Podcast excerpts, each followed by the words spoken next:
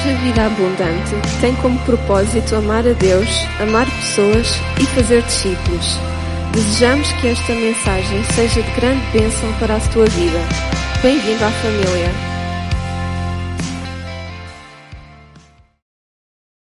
Quem é que trouxe Bíblia? Vamos lá abrir em João capítulo 6.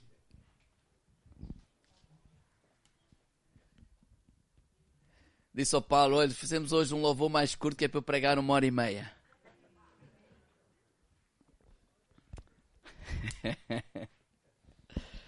Não, não, não, não. Nada disso.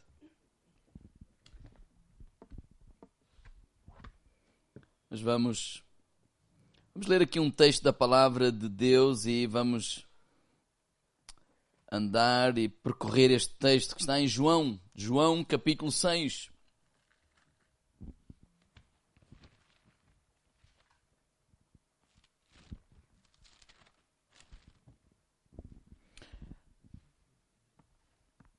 A semana passada, quando falámos sobre a transfiguração,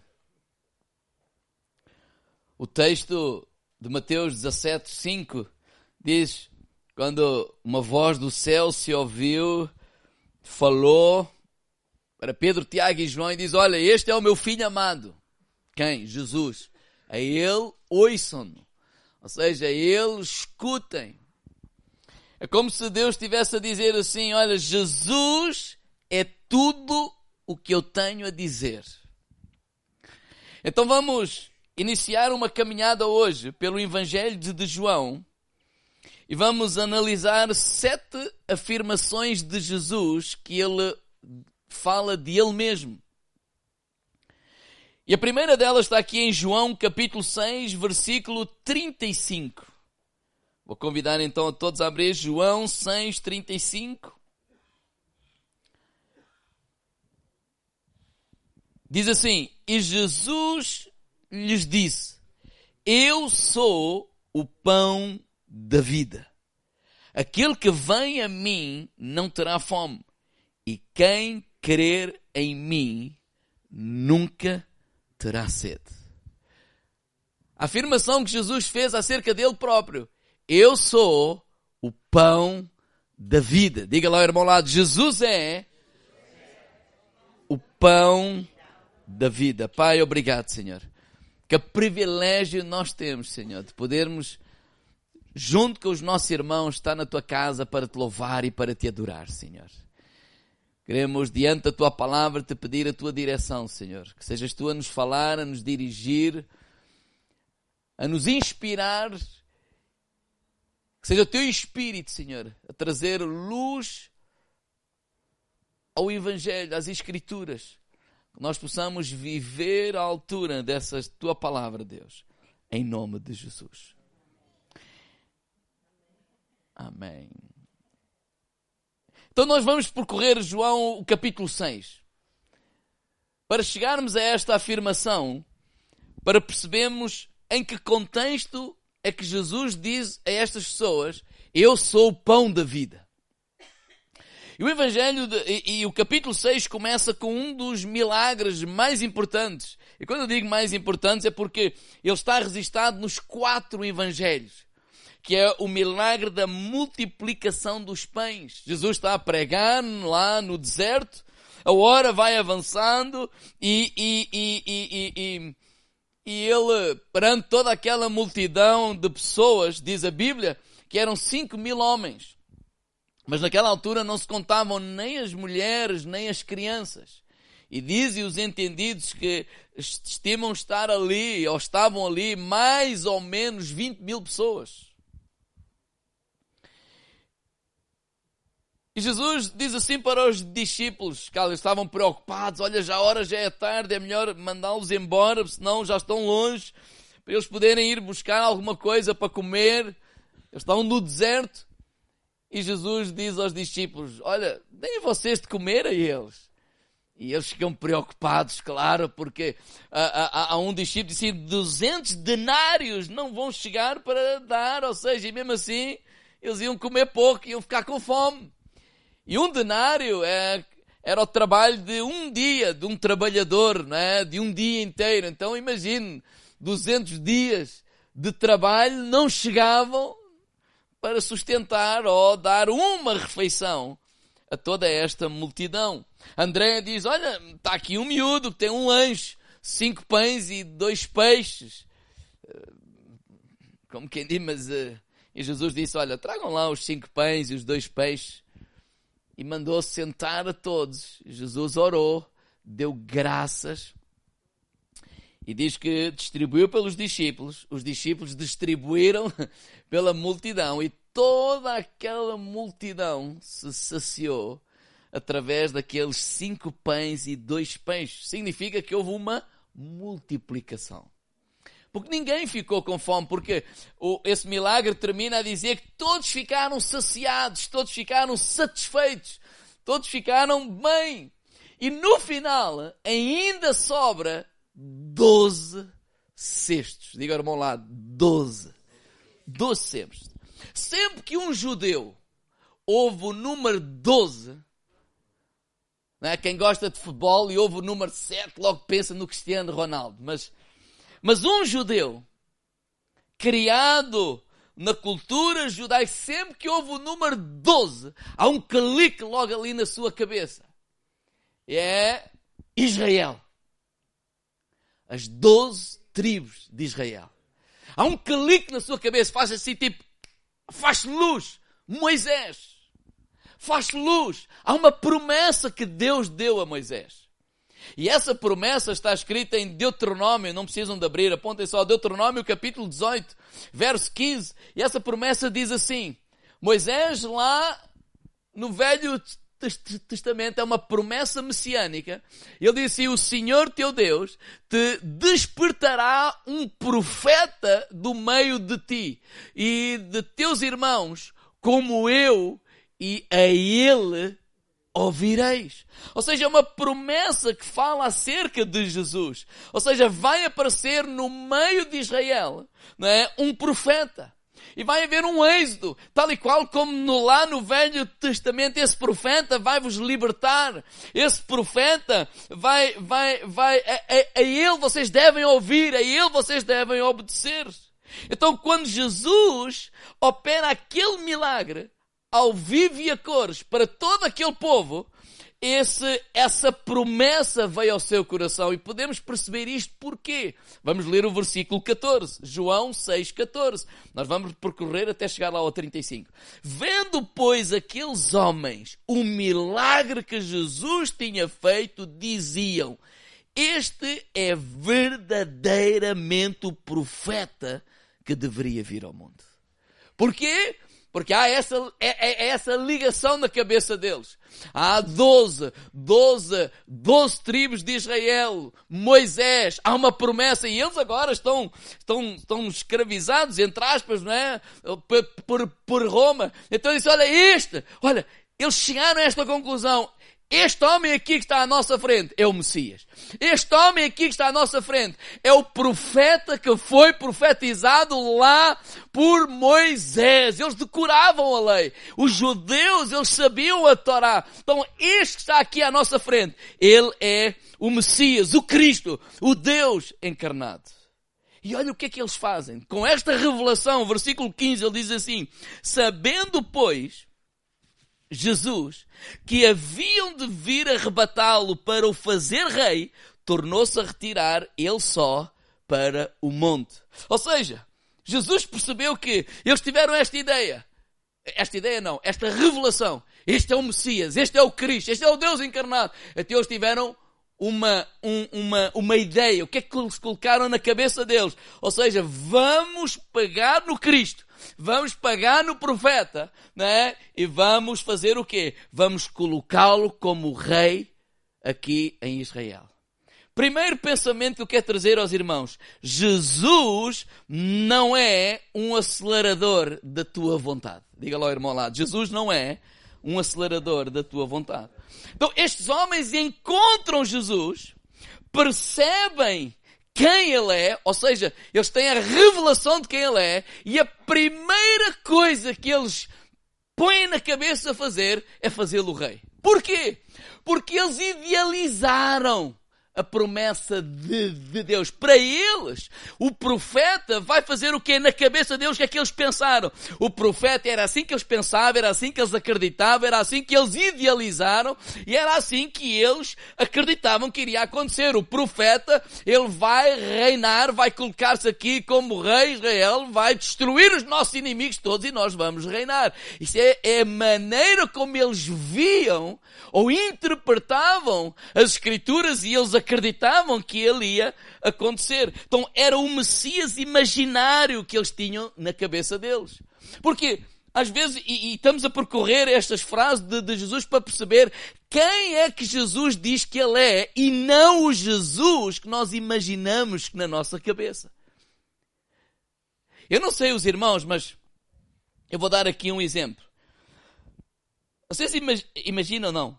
Imagina nada. Eu tenho quatro filhos, dois são mais novos. E agora voltei a ver alguns filmes. Um dos filmes que a Mafalda gosta é do Aladdin. Quem é que já viu? Quem tem filhos da idade da Mafalda, vocês devem andar também aí nessas curvas.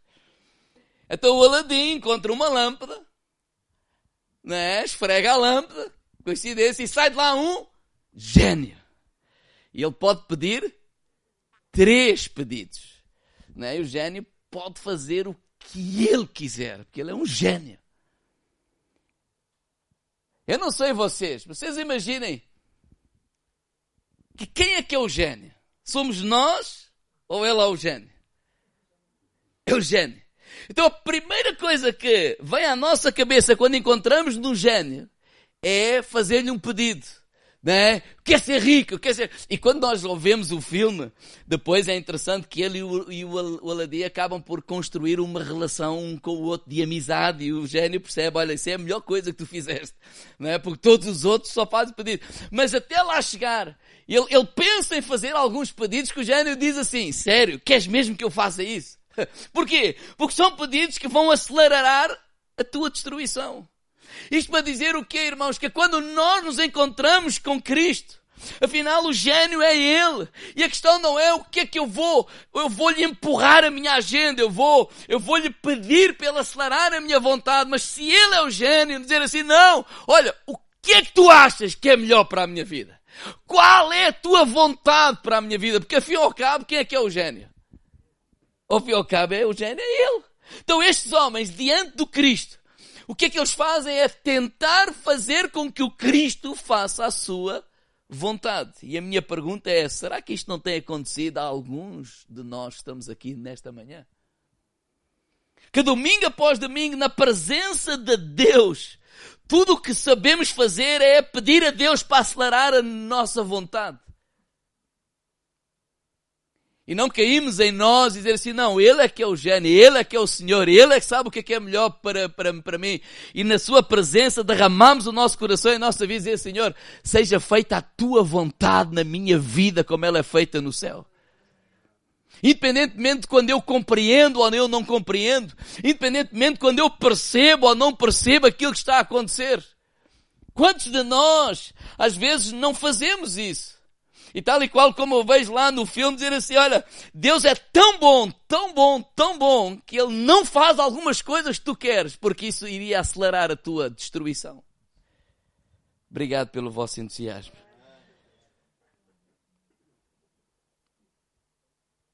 Então Jesus não é um acelerador da nossa vontade. Vamos continuar. Ele, Jesus retira-se dali vai orar, os discípulos ficam por ali, entretanto, eles entram no barco, vão para outra banda, Jesus ainda não está lá, levanta-se um grande temporal, Jesus aparece lá, não é, a andar sobre as águas, e eles chegam são e salvos ao outro lado. Quando eles chegam ao outro lado, diz assim, versículo 24, vamos lá, lá ler agora.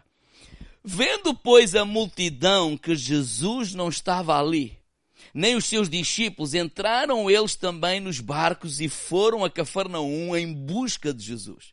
E achando-o no outro lado do mar, disseram-lhe, Rabi, quer dizer mestre, não é? quando é que chegaste aqui? Jesus respondeu-lhes, na verdade, na verdade vos digo que me buscais não pelos sinais que viste, mas porque comeste do pão e vos saciaste.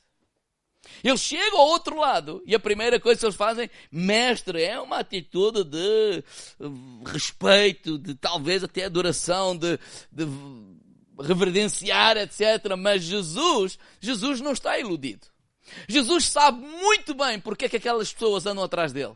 Jesus sabe muito bem porque é que eles também agarraram num barco e foram atrás de Jesus. E Jesus diz lá claramente: Olha, vocês vieram ter comigo, andam atrás de mim. Não! Não, não. Disse, em verdade vos digo, buscais não pelos sinais que viste, mas porque comeste do pão. Ou seja, vocês vêm atrás de mim por causa do comer do pão que eu vos dei ontem. E agora vocês querem mais pão. Segundo pensamento, primeiro pensamento é Jesus não é um acelerador da nossa vontade. Segundo, Jesus é o pão da vida. Digo ao irmão ao lado, ele não é o padeiro da vida. Ele é o pão, ele não é o padeiro. Por quê? O que Jesus está a dizer assim, vocês não estão atrás de mim, vocês estão atrás do que eu posso vos proporcionar. Vocês não me amam, vocês amam aquilo que eu vos dou, ou posso dar, ou acreditam que eu posso dar.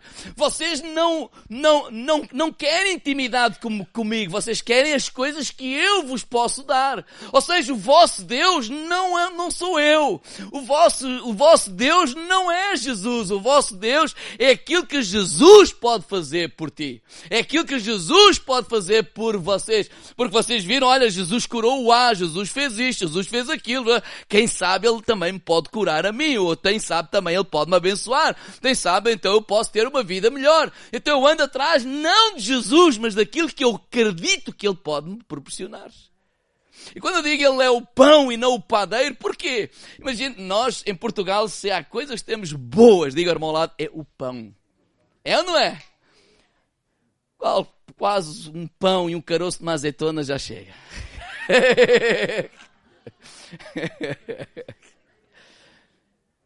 Imagina que nós não, nós que gostamos de pão portugueses, é? E os brasileiros estão-se a habituar. E se calhar lá também, não é? No Brasil é, as padarias são dos portugueses. Ou muitas. Fora isso. Quando nós vamos a, a esta padaria ou aquela padaria, porquê?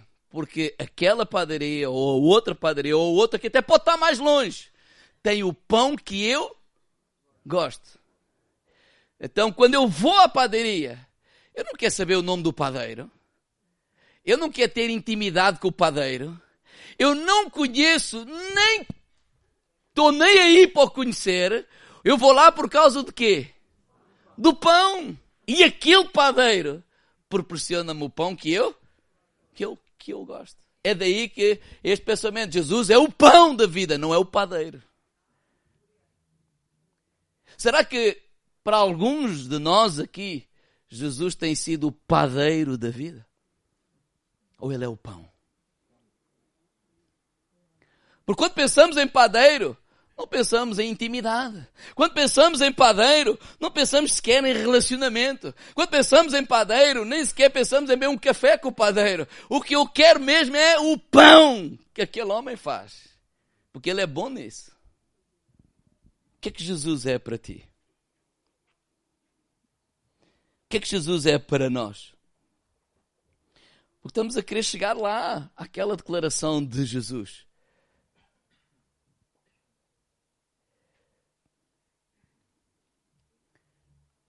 Jesus é para nós o pão, ou Ele é o meio para conseguir esse pão. Vamos continuar, versículo 27. E Jesus explica porque é que ele está a dizer isto. Versículo 27 diz: Olha, trabalhai não pela comida que perece, mas pela comida que permanece para a vida eterna, a qual o Filho do Homem vos dará, porque a este o Pai Deus o selou. Qual é a ênfase de Jesus? Trabalhai pela comida que não, não, olha, não andem atrás da comida que perece. Ou seja, não busquem apenas o pão físico. O pão físico é importante, sim, mas o Jesus está a dizer assim: olha, não busquem apenas o pão físico. Não busquem apenas as coisas aqui nesta terra. Vamos ser um pouco mais ambiciosos do que viver 70, 80, 90, 100 anos aqui nesta terra. Vamos ambicionar algo que tem a ver com a nossa vida eterna. E é isso que Jesus está a falar aqui. Vamos ser um pouco mais ambiciosos do que as coisas aqui deste, desta terra. Ele diz, olha, não trabalhem apenas para essa comida que, que perece, mas olha, comecem a buscar o pão espiritual. Porque o pão físico é importante, mas nós hoje somos saciados com o pão físico. Daqui a duas horas, máximo três horas, os campeões que aguentam quatro horas, nós precisamos de mais pão físico. Mas ele diz, aquele comer de mim, e eu que sou o pão, ele vai estar saciado para a vida eterna. E é isso que Jesus está a falar. Mas eles não ouvem, eles não percebem esta conversa, eles só ouvem, os religiosos só ouvem esta primeira palavra, trabalhai. Diga, irmão lá, trabalhai. Então no versículo 28 eles disseram assim, que faremos então para executar as, as obras de Deus? Jesus não está a falar de trabalho. Mas eles só pensam em trabalho. Trabalho é fazer, fazer. Então o que é que é preciso fazer para alcançar? É dar o dízimo. O que é que é preciso fazer para alcançar? É orar mais. O que é que é preciso fazer para alcançar? É, é, é ir ao culto. É, é, fazer um jejum. É fazer isto, é fazer aquilo. Olha, o que é que é preciso fazer? Porque o que for preciso fazer, eu faço. Mas Jesus não está a falar em fazer. Jesus não está a falar em trabalho. Jesus não está a falar em obras. Porquê? Porque se eu trabalho para alcançar alguma coisa, no final, quem é que vai receber o mérito? Eu.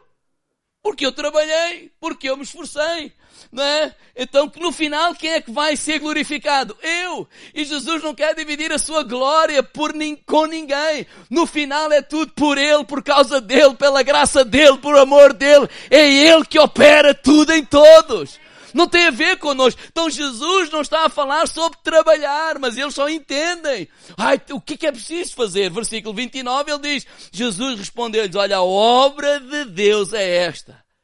Olha, não é trabalhar. Diz assim, que creiais naquele que ele enviou. Então qual é o nosso trabalho?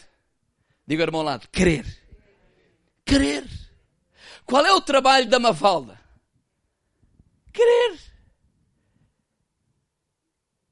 Querer que tem um pai, o pai a ama e que vai providenciar tudo o que ela verdadeiramente necessitar. Esse é o trabalho da Mafalda.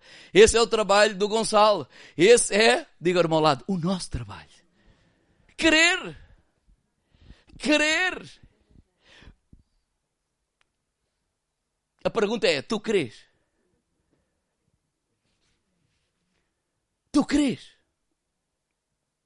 Porque o que é isso de crer? O que é isso de ter fé? Ah, crer é acreditar. Mais ou menos. Porque se eu colocar aqui um pão e eu disser assim, e eu estou com fome, eu acredito que se eu comer este pão, ele vai, ele tem o poder, a capacidade para saciar a minha fome. Eu acredito. Você acha que eu vou ficar com a fome saciada? O que é que eu preciso fazer? Pegar no pão e comer. Então, querer é este associar ao acreditar mais agir. Tomar uma ação. Esse querer que a palavra de Deus fala é eu acreditar e depois pego no pão ou agarro no pão e como o pão. Essa junção entre acreditar e agir, então sim, é crer. Talvez a palavra para português melhor para mim que define o que é isso de fé, o que é isso de crer, é confiar. Diga ao meu lado, confiar. Vocês imaginam que está aqui um muro de 3 metros. Não, 3 metros também é alto demais. Pode ser 2 metros e meio. E eu coloco o Gonçalo no topo do muro, sentado. E eu estou cá embaixo e digo assim, Gonçalo, Tu acreditas que o papá tem força para te segurar? Claro. Então atira-te. Não, isso não. Não, mas tu acreditas que o papá está aqui embaixo e não te vai deixar cair. Acredito. Então atira-te. Isso acontece muito com os miúdos, sim ou não? É, quando eu vou à piscina, né, estamos numa, numa piscina e meto eles lá em cima e diz, agora atira-te. E ela, ah, ah, não, mas eu estou aqui. Não, mas uh, o papá vai te segurar. Sim, sim, então atira-te. Não. Porque essa coisa de fé é confiar. É, eu acredito que o meu papá está ali e agora vou-me julgar, vou-me atirar nos seus braços e ele não vai deixar cair. É por essa razão que muitos estamos aqui, que a gente vem ao culto, mas não experimenta Deus, porque não se atira. É como que Jesus está aqui, olha, Atira-te lá dessa mentira. Larga lá a mentira. Viver, olha, viver dessa forma. Eu tenho um caminho melhor para ti. Anda lá a viver com integridade. Ai, não. não oh, oh, oh. Larga lá essa ilegalidade dos negócios para se a, a, a ser abençoado. Não precisa de ser ilegal. Não precisas de fazer isso. Não. Ó pastor, aqui neste mundo uma mão lava a outra. Então eu acredito que Deus me pode abençoar, mas eu continuo a viver da forma que verdadeiramente lá no meu coração eu acredito que pode ser melhor para a minha vida. E nunca me atiro lá de cima. Olha, atira-te lá dessa, dessa, dessa ofensa, larga lá isso. Larga lá essa maneira de pensar. Larga lá essa pornografia. Larga lá é, é, é, essa homossexualidade. Não, mas eu, eu nasci. Não, mas eu. Larga isso. Eu acredito. Eu acredito que tu podes ser feliz. Não, eu, ou seja, eu acredito. Ah, não, mas eu sou assim. Não, mas eu posso mudar isso. Não, mas. Ou seja, ele diz: Eu acredito. Mas eu não me atiro nos braços dele. Porque no fundo eu não estou certo se vai mesmo ser melhor por esse caminho. Para lembrar este milagre, faz lembrar, e, e, e é uma alusão àquele milagre lá no Velho Testamento do maná. Não havia comida, e, e então Deus mandou maná no primeiro dia. E a instrução era assim: vão lá, recolhem tudo o que quiserem para comer nesse próprio dia. Para o dia da manhã, o Senhor proverá. E alguns pensaram assim: bem, hoje está certo, amanhã não sei. Então eles recolheram para hoje, para amanhã, para daqui uma semana. Tal, porque essa coisa de confiar em Deus nunca se sabe. Hoje choveu, mas amanhã não sei se chove. E o que é que aconteceu ao maná que eles recolheram? Ficou todo apodrecido, bolorento. É por essa razão que Jesus nos ensina a orar o pão nosso de cada dia nos dá hoje. Até depois. Calma, um dia de cada vez. Esse, o pão nosso de cada dia nos dá hoje. Então, este, este crer, este acreditar, é esta junção entre acreditar e agir. E é isso que ele está a fazer. Olha, o nosso trabalho é acreditar, ou seja, larga lá essa imoralidade, larga lá esse estilo de vida, joga-te, tira-te nos braços do Pai, confia nele, que ele vai providenciar tudo aquilo que Deus tem para a tua vida. E olha a resposta dele no versículo 30. Vamos lá ler. João 6, 30. Até porque, antes de ler, deixa-me dizer isso. Esse muro, mais cedo ou mais tarde, ele vai cair. Isso que parece seguro que tu estás lá, mais cedo ou mais tarde, isso vai cair. Há caminhos que são de destruição. Versículo 30. Disseram-lhe, pois, que sinal fazes tu para que vejamos e creiamos em ti? Que operas tu? Eu não sei se os irmãos ficam assim pasmados como eu ao ler este versículo. Por quem é que lhe está a pedir um sinal? Sim, mas que povo?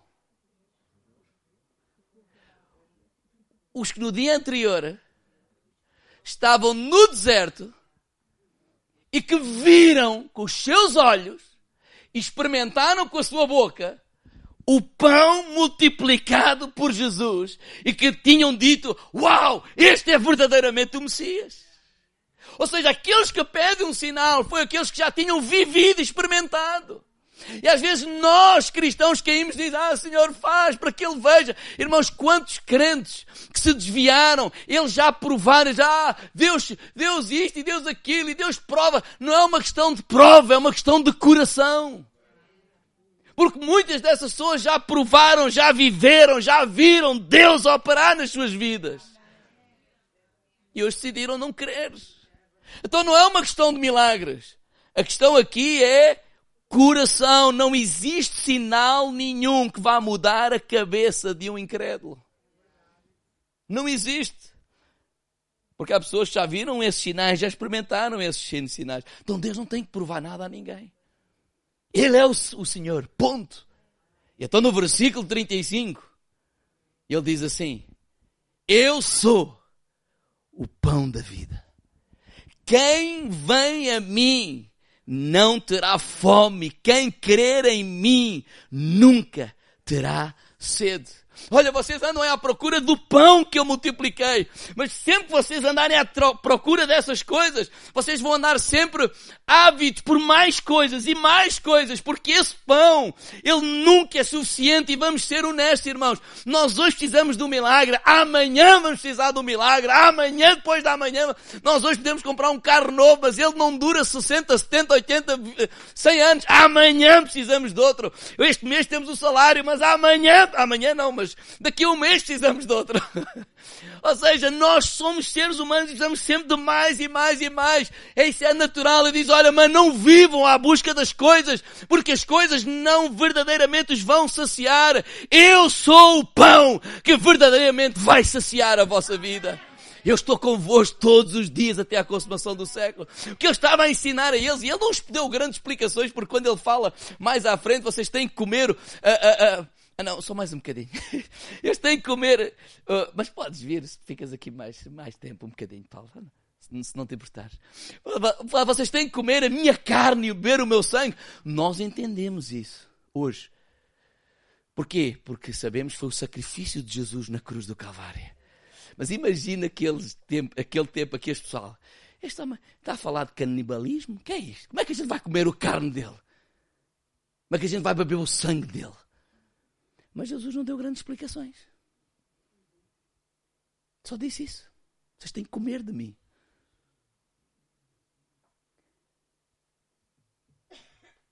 Irmãos, não está a dizer que Deus não, não, não, não traz o pão nosso, não nos supre, não nos abençoa. Está-se a dizer é que Ele é o pão.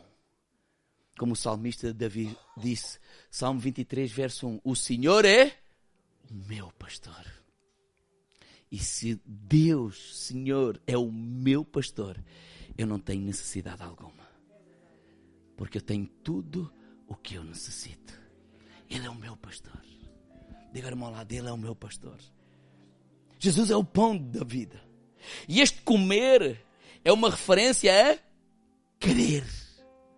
Para eu comer, eu preciso de crer em Jesus para eu poder entregar a minha vida a Ele, para eu poder me tirar para os braços de Jesus, para eu dizer, para eu decidir assim, não, eu, eu posso pensar, ou este mundo me ensina que fazer desta forma é o que é correto, mas a palavra de Deus diz que é da outra forma ali. Até eu vou abandonar este pensamento, eu vou me atirar nos braços de Jesus, porque eu creio que aquilo que Ele diz, sim, isso é verdade.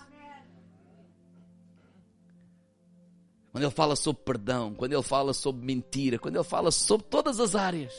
Que às vezes para nós, porque há muitas coisas que são populares, não é, no nosso mundo, mas que são contra aquilo que a palavra de Deus diz. Então este crer é este, é este se atirar, obedecendo à vontade de Deus. E para terminar, o que é que nos impede de comer?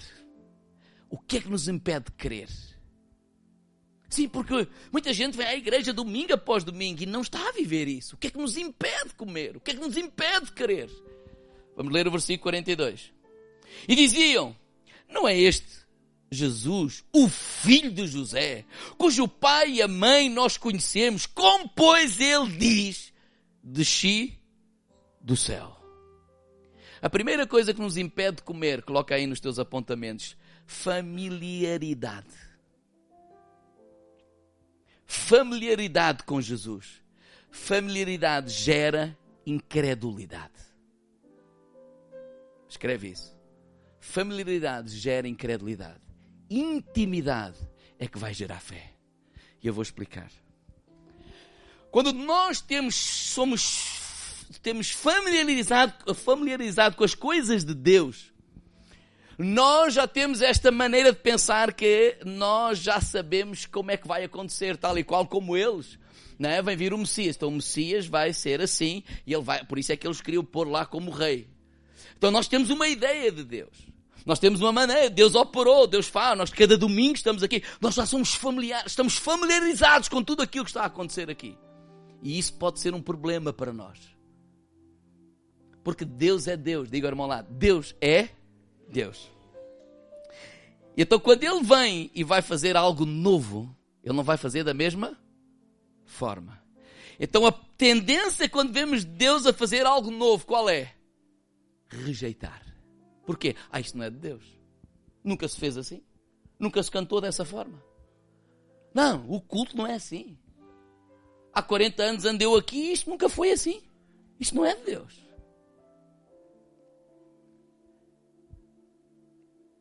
Ele não é o, o pai dele, não é o José. O carpinteiro. Ele foi, fez a minha mesa lá da cozinha. Ele está a dizer que desceu do céu. É, veio, veio da durinha. Isso gera incredulidade. Familiaridade gera incredulidade. Cuidado para nós não estarmos tão familiarizados com as coisas de, de Deus que perdemos o que Deus quer fazer na nossa vida. Ah, eu já sei, eu já estudei. Não, esse, porque o, problema é sempre o mesmo. Nós estamos familiarizados com as escrituras, com o que está escrito, e sabemos isto e sabemos aquilo. Mas Ele é o Senhor. Ele faz como Ele quer, de forma que Ele quiser. E como é que nós vamos vencer isso? É com intimidade. Este, as palavras de Deus desta Bíblia, esta, Ele tem que sair daquelas letras e Ele tem que viver em nós. Nós temos intimidade com Cristo para confiar.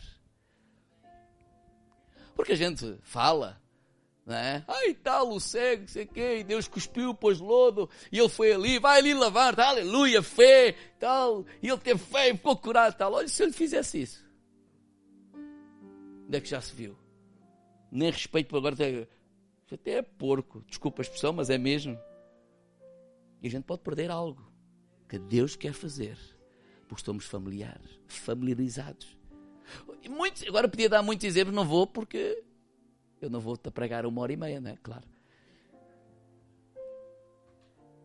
Olha a mulher lá, a viúva de Sarepta, tinha, não sei quê, parece lá um profeta, olha e tal, sei quê, ai, só, só, só tenho aqui este azeite, ah, vou fazer o último bolo para mim, para o meu filho, vamos, olha, a seguir vamos esperar a morte, porque não há mais. E o profeta diz: oh, Olha, assim diz o Senhor, faz, tá, tá, lá, lá, mas primeiro faz para mim. Ei, que é isso? Oh, oh, aproveitador?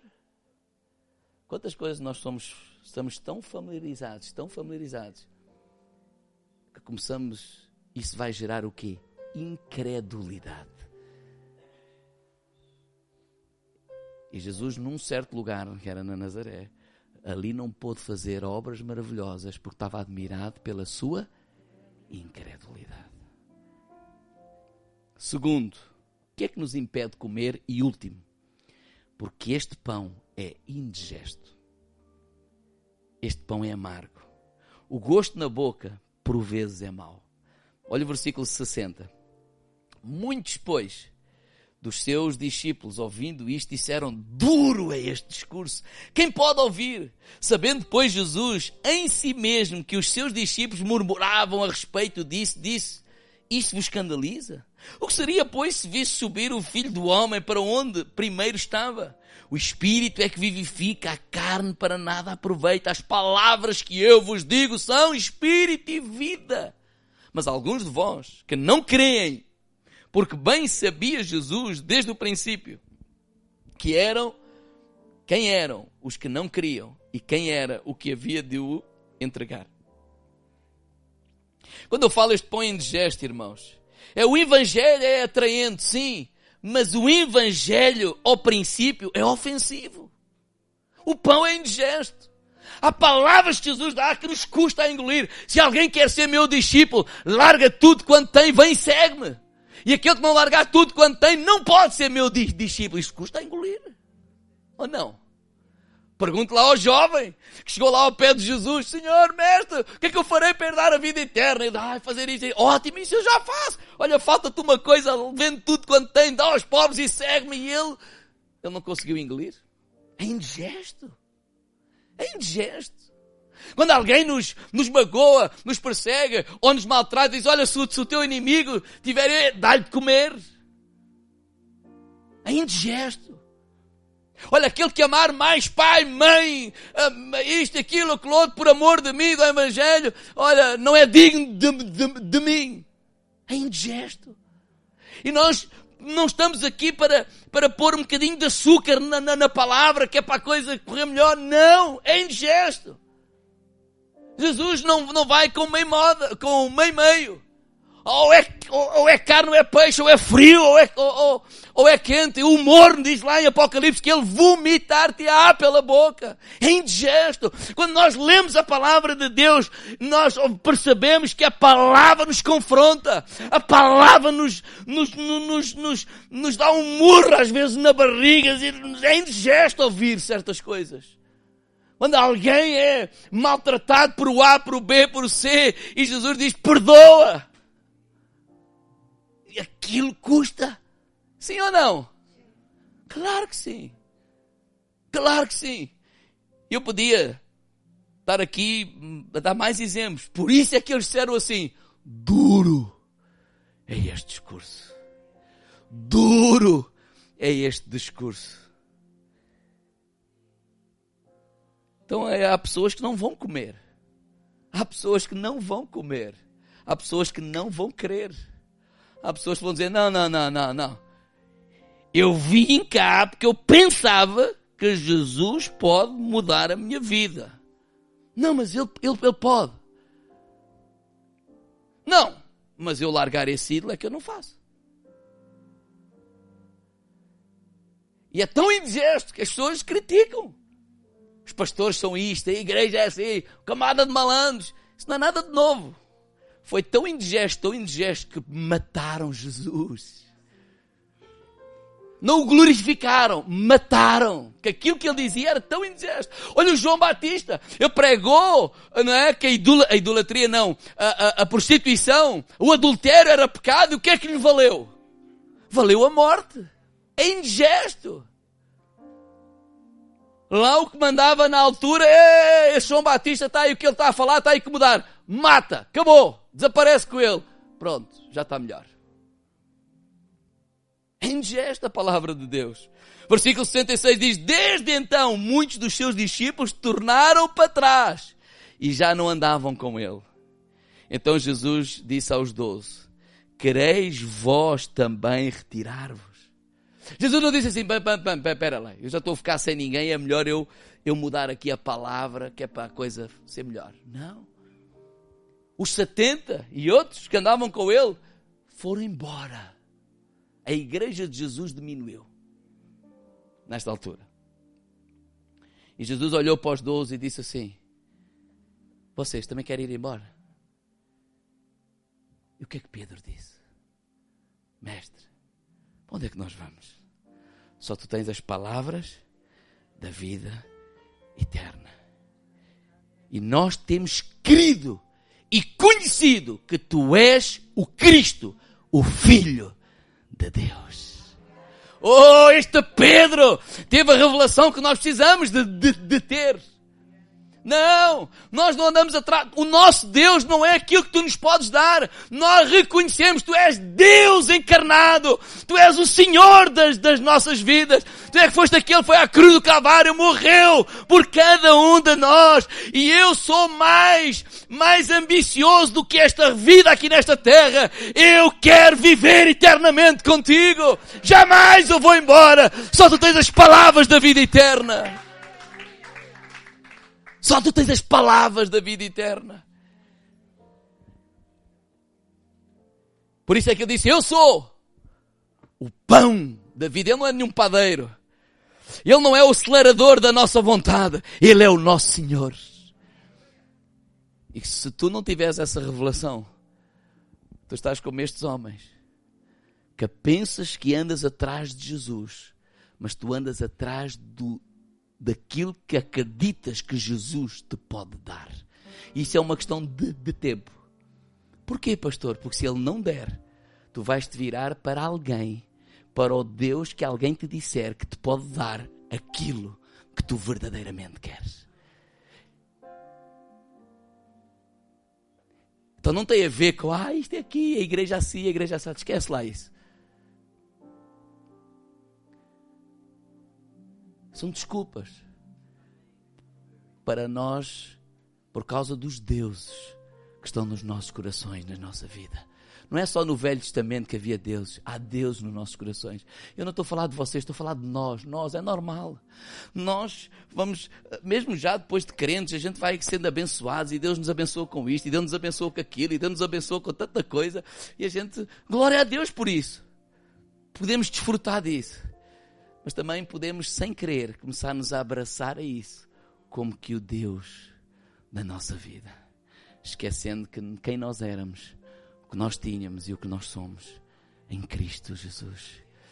E claro que a vontade de Deus para ti e para mim, ela é boa ela é agradável e ela é perfeita, como diz lá em Romanos capítulo 12, verso 2. Mas há vezes, há situações, há fases na nossa vida que nós não compreendemos aquilo que, que estamos a viver, sofremos, choramos amargamente por muitas circunstâncias à nossa volta, mas sabemos que este pão do céu, ele está em nós.